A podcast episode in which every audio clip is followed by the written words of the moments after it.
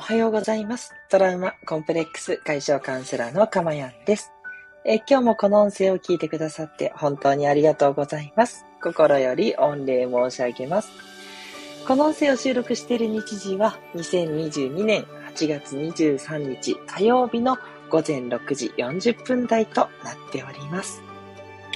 はい。ということでね、皆さんいかが夏の日をお過ごしでしょうか？ね。いやー、私はですね、えっと、ようやくコロナが今日でいよいよ10日目ということで、ラストとなりました。なんか終わっちゃうとなるとね、なんかそれはそれでこの特別な日々が終わっちゃうなってちょっとこう切ない感じもしますが、まあずっとね、ほとんど外出れなかったので、ね、明日からは自由の身だっていうことでちょっとね、ウキウキしております。ね。えー特に家族もね、それから調子悪くなることなく、後半はもう割と普通のね、生活を家でただ続けるという感じだったんで、よかったなぁと思ってですね、ね、なかなかね、苦しんで大変な方もいらっしゃる状況ですので、本当にね、ありがたいことだなぁなんて思っております。皆さんね、いろんな状況でお過ごしだと思いますのでね、はい、よろしくお願いいたします。うん。それからですね、えっと、実は、スタンド FM どんどんね、機能がアップするんですけど、えっと、実は BGM がね、えー自分でアップデート、アップロードできるようになったんですね。なんで、えっと、前にですね、スタンド FM 以外のプラットフォーム、あの、YouTube だったりとか、それから、そうですね、あの、いろいろな、あ、Spotify のね、えー FM とかいろいろとなとこに流してたんですけど、その時にね、共通で使ってた、えっと、BGM があって、それを今日はね、かけております。ね、自分でセレクトした BGM も使えるということで、いやー、スタンド FM ってすごいですね。どんな人が作ってるんだろうと思って感動しますね。どんどんどんどんこう配信する人がやりやすいようにね、いろんなことができるようにすごく考えてくださってるんだなと思ってね。いやー、ありがたい限りです。ということでね、えーいろんな試みをね、私も楽しんでやっていきたいなというふうに思いますので、よろしくお願いいたします。えーこの放送ではですね、私の癒しの声を聞いていただく今の幸せと、それから一つね、テーマに沿ってお話をしていくんですけど、そのテーマの内容をあなたが知って、いつの間にか生活に溶け込むように、取り込むようになることでですね、えー未来、英語を、幸せになれてしまうという、そんな素敵なプログラムをお届けしております。えーどうぞ私とのですね、短い時間楽しんでいただけたらとても嬉しいです。さて、えー今日のタイトルいってみましょう。そう、タイトルコール最近忘れてましたね。やっていきたいと思います。それでは今日はこちら。夫婦関係の悩み、姑との関係に。ということでね、お話をしていこうと思います。前回はね、お悩みをね、お話する番でした。お悩みは、えっ、と、ネット上からね、取ってきて、で、そのネット上のね、悩みに対して、え私なりの見解を加えていくっていう形でね、えー皆さんにいろいろお伝えしていくんですけど、今回はその解説的な方向ですね、2回目ということで、はい、前回のね、こうね、こういろんなこと言ってくるギバに対するね、えー話ということで、姑きついねっていうね、そういうところに対してのお話をね、していこうというように思います。はい。で、アドバイスをしていく前に、その前提となる考え方で、これもとても大切なものがあります。まず一つ目は、常に変えられるのは自分だけっていう視点ですね。はい。変えられるのはね、もうどうしてもやっぱ自分だけなんですよ。だから、いくら相手が悪い、相手が一般的に見て嫌だなと言っていてもですね、どうしても変えられるのって自分だけです。はい。で、そして変えられるというのも何を変えるかっていうと、自分の考え方なんですね。捉え方。そこを変えていくっていうだけなんですね。もうね、常にお話ししてることですけども、自分の考え方を変えるだけで、なんとですね、ガラッと人生、世界っていうのは変わっていってしまうんですね。はい。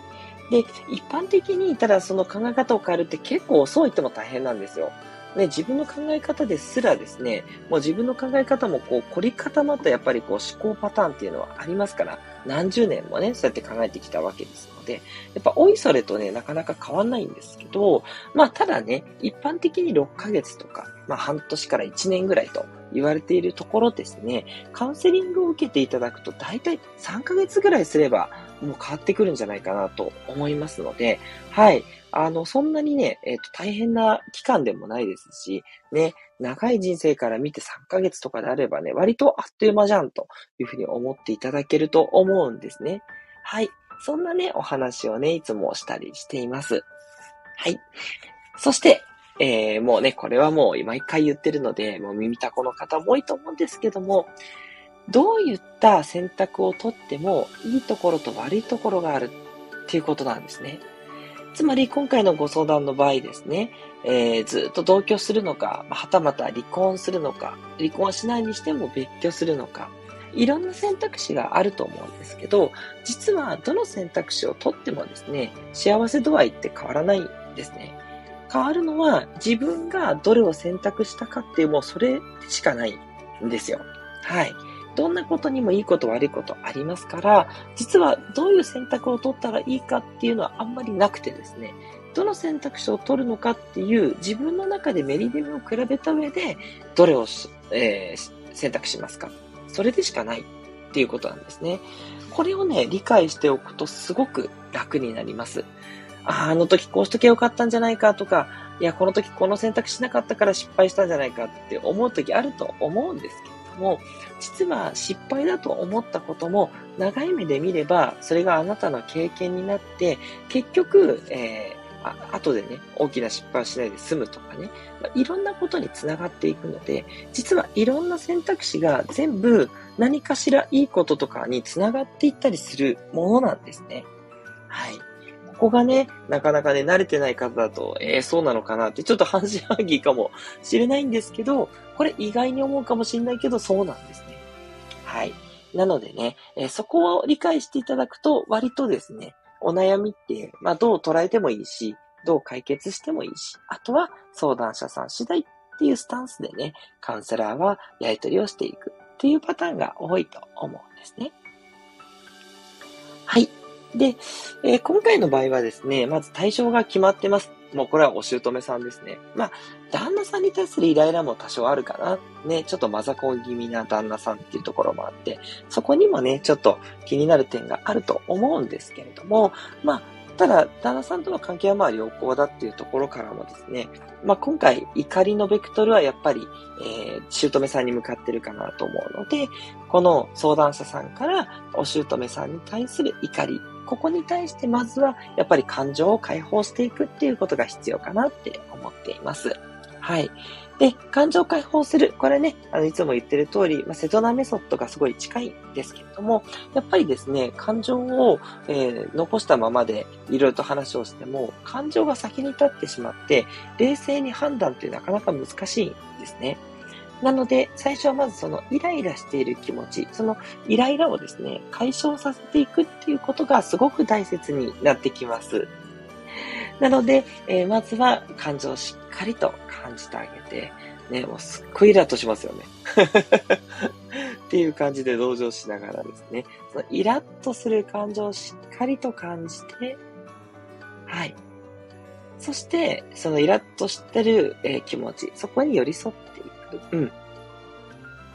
で、まあ、セドナメソッドであればですけれども、で、これについてね、その後手放すことができますか？っていうことで、はい、いいえ、どちらでも大丈夫です。ね。で、もう一回しっかりと感じてあげて。っていう感じで何回かね、繰り返していくと効果的です。何回か繰り返して、イライラしてる気持ちを感じて。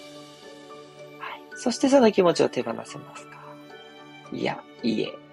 でもう一回言ってみましょう。っていう感じでね、何回か繰り返すと、不思議なんですけど、これ、落ち着いてくるんですね。はい。だいたい3回くらいやればですね、落ち着いてくるパターンが多くて、まあ、あの、ちょっと私たちのね、えー、カウンセラーでは、えー、そういう特殊、特殊でもないんですけど、メソッドがあります。その方法に従ってやらせていただくと、だいたいね、もう3回ぐらいでスッキリしてきますので、そこからね、話をどんどん始めていくっていうような形になります。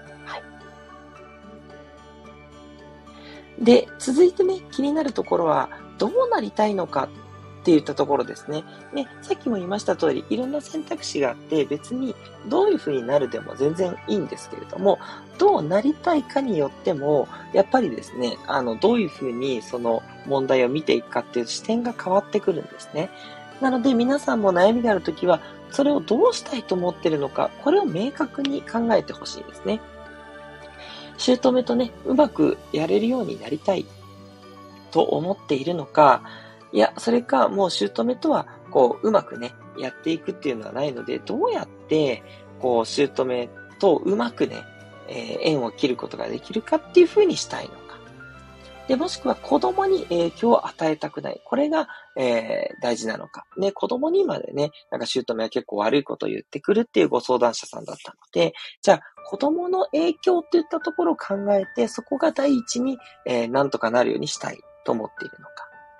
で、あとは旦那さんとの関係はどうなのかですよね。もう旦那さんも、もうほぼね、姑さんと一緒で、もう見限ってるっていうことなのか、旦那さんとはなるべくうまくやっていきたいと思ってるのかとか、ね、どんな状態になれたら、それが自分にとって望ましいのか、うん、そのやっぱり状況、ね、自分の望ましい未来といったところをしっかりと見据えるっていうことが大事だと思います。で、それに対して現実はそうなっていない。じゃあどうやって現実とその未来をつなぐために、え心を変えていけるか。そんなところがテーマになってくるかなと思うんですね。はい。で、ここでですね、ポイントは、じゃあ、どんなところが本当に嫌なのか。次はこの嫌なポイントをしっかりと、えー、定義していく。っていったところが大事になります。嫌なところは一体何なのか。ね。お姑さんが自分のことを全然こう理解してくれない。そこが嫌だというふうに思っているのか、まあそれからですね、まあそうですね、こう、なんだろうな。多分ね、変えるっていうのは難しいところなんですけれども、まあ気にしないようにする。自分がそれを、あ、あ、じゃなかった。ごめんなさい。それは、えっと、ここでしたね。えっと、特徴ですね。やっぱりかなりきついことを本当に言ってくる。まあ、そのこと自体が嫌だ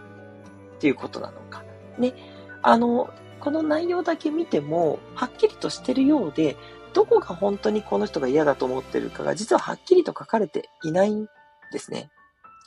じゃあ人と比較するような話が嫌だ。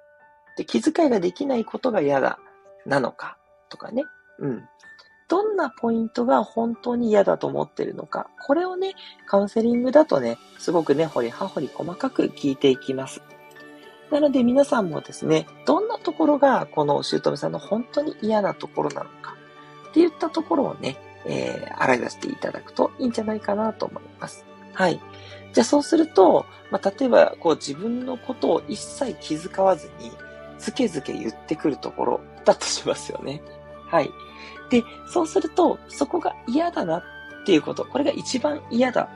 とするとなんですけれども、この次にどうしていくかっていうと、ちょっとね、ここからはややきついんですけども、実はその、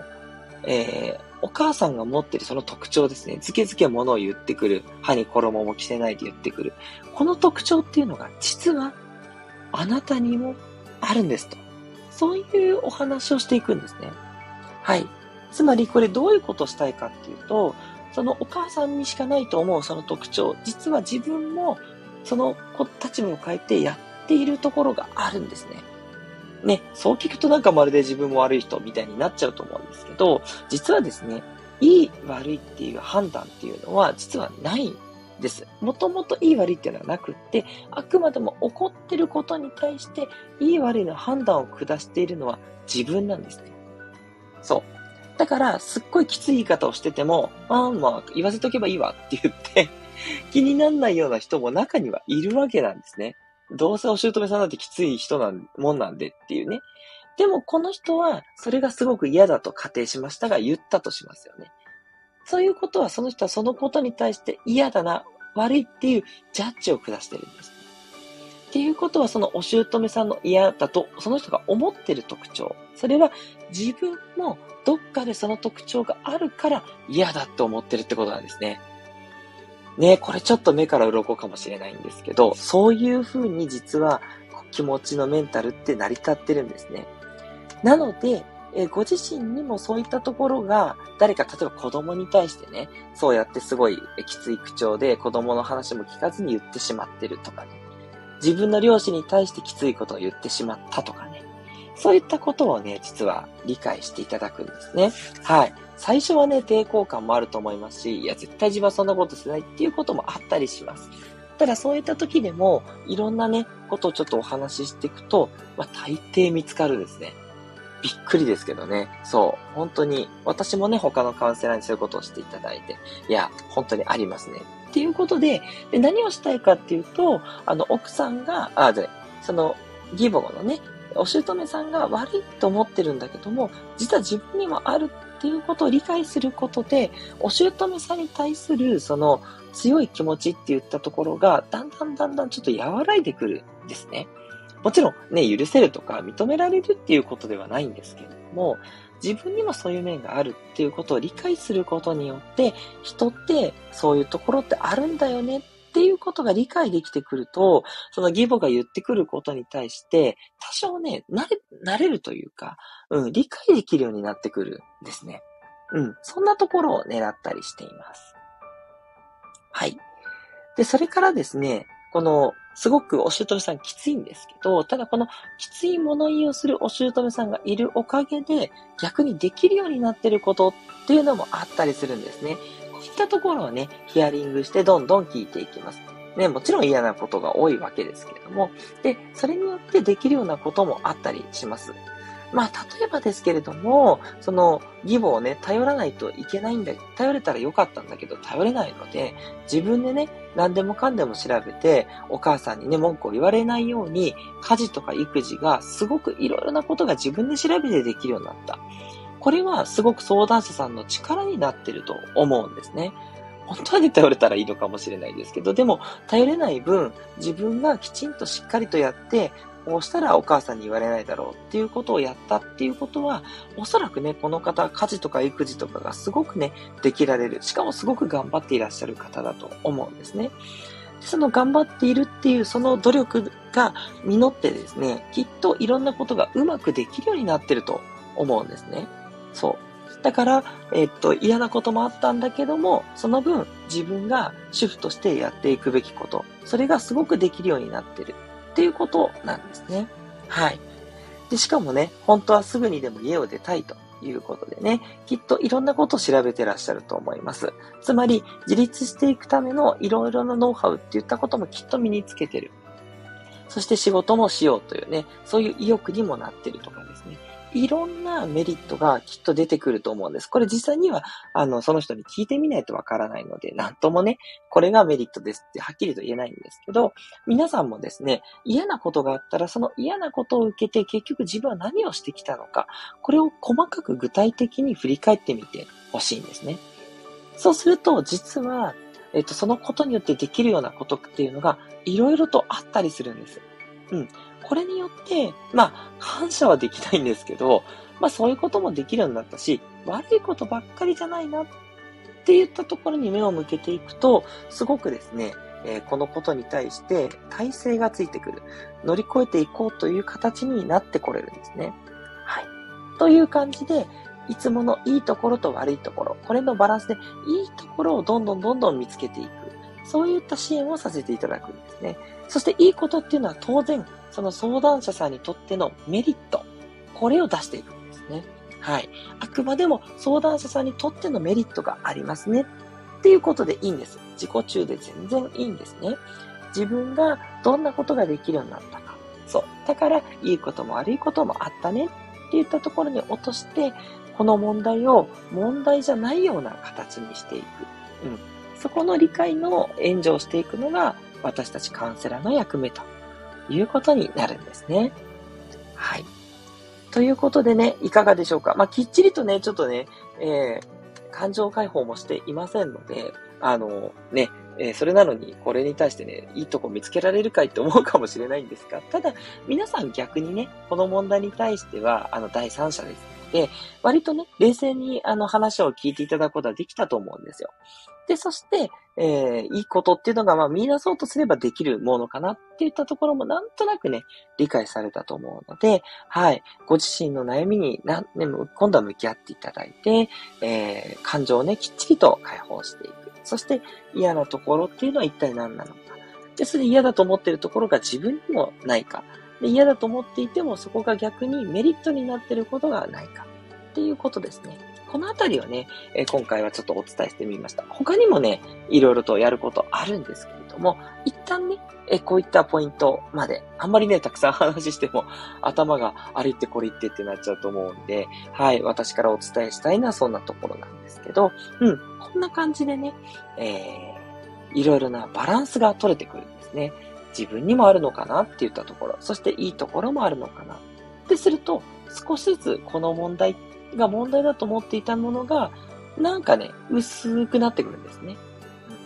で、最終的にはですね、まあ、この問題に対してね、えー、感謝と言ってその人じゃなくて、このことが起きたっていうことに対して、あなたが、こう、メッセージをね、もらえるようになってきます。メッセージをもらうって何っていう話なんですけど、そう、これが起きたことっていうのが自分にとってどんな人生の意味付けだったのか、そういったところに気づいていけるんですね。はい。そこまで行くとですね、もう大体この問題っていうのはクリアで、うん、あの問題自体が解消されるわけじゃないんだけども、その問題に対するあなたの見方が変わってるんですね。これがすごく大事。つまり最初に言った変えられるのは自分だけ。その自分の考え方っていうのがコロッと変わってるので、今まで問題だったのに、まあそう大した問題とも思えなくなってくる。これがマジックみたいなところなんですね。はい。それによって悩みが悩みじゃなくなる。はい。これが私のやり方なんですね。はい。まあ、究極的なね、方法だなといつも思ってるんですけど、ね、一切周りを変えることなく、あなたの考え方を変えていくだけ。ね、そういうことになってるわけなんです。はい。ちょっとはね、片鱗がお伝えできたかなと思うんですけどね。これまでね、何回もいろんなね、えー、内容をお伝えしてきました。その内容をね、把握してきていただけてると、まあ、今日お話ししてることもなんとなくね、入ってくんじゃないかなというふうに思っております。はい。ということでね、まあ、どうなりたいのか、嫌なところを具体的にする。そして自分にもそういった面がある。責める必要全然ないですからね。普通に自分にそういった面があるから気になってるんだっていうことですね。でそれから、えっ、ー、と、メリットもあるかも。という感じでね、えー、お話をさせていただきました。いかがでしたでしょうか？ちょっと長くなっちゃいましたね。えー、今日はこの辺りということにしたいと思います。え、今回の放送良かったなと思う方はぜひいいねを押していただけるととても参考になります。またね、えー、ここは違うんじゃないかとか、やっぱこれはこういうところがどうしてもね、無理ですとかね、いろんなご意見もあると思うので、コメントお待ちしております。またね、レターでのお悩み相談も受け付けてますよ。ね、匿名でも大丈夫です。匿名の場合はですね、えー、その方に返さずにですね、えー、放送によってね、えー、ご回答したいと思ってますので、いずれにしてもお悩みに対する回答がもらえますので、ご安心ください。はい。では、ここでメッセージ読んでいきましょう。今日はスコアさん聞いてくださっております。長野から参加されてるスコアさんありがとうございます。おはようございます。曇ってます。ということでね。東京はどうかな？あ、東京も曇りですね。そう。大体ね、長野と東京似てますよね。はい。そして、私は自分の親と一緒にいますが、それでもイラッときますね。どうしたいと思っているのか、そうですね。似たところあるかもしれないですね。あ、ということは結構ね、あの、強い口調で、まあ、お姑さんではないんですけど、こね、あの、ご自身の親から結構きついことを言われたりするところも終わりなんでしょうかね。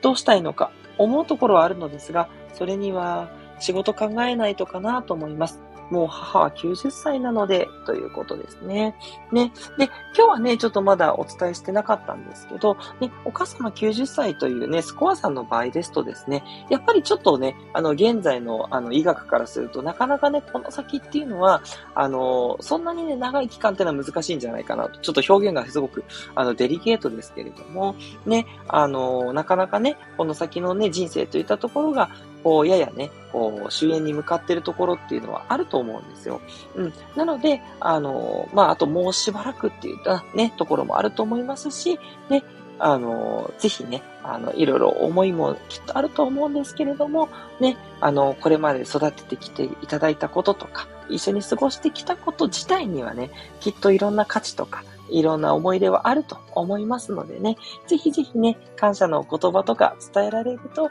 ご自身にとってね、後悔がないんじゃないかなっていうところがあったりします。まあ、これもね、いろんな関係ありますから、まあ、ありがとやかく言えることではないんですけれども、ぜひね、スコアさんご自身のためにもですね、はい、あの、お母さんとの関係、お父様との関係を見つめ直してですね、ね、もし感謝できるところがあればね、部分的にでもね、そこだけでもお伝えしていただけるといいんじゃないかなというふうに思いました。僭越ながら失礼いたしました。ということでね。はい、スコアさん、本当に貴重なご意見ありがとうございました。